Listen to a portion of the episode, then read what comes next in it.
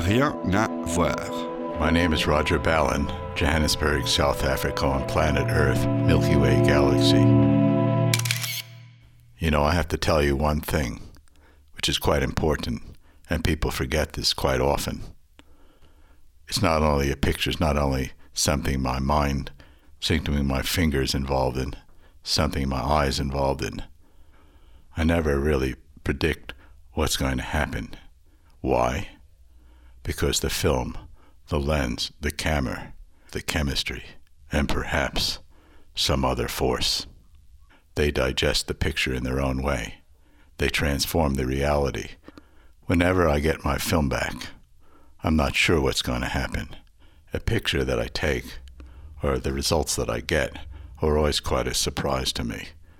So there's nothing I regret about something I missed. I never regret it. I'm always happy when I get it, but I never regret it because I never know what to expect.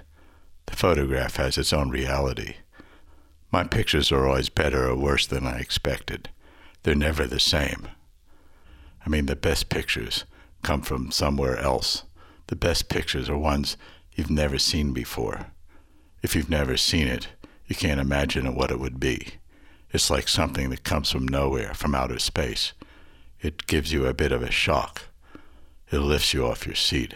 It takes you to a place you haven't been. Arte Radio.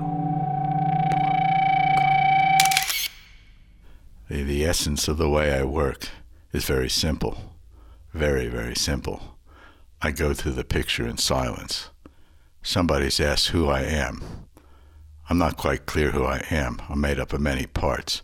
Some parts I'm aware of, most I'm not. A mind behind a mind, behind another mind. And behind the mind are shadows. And behind the shadow is darkness.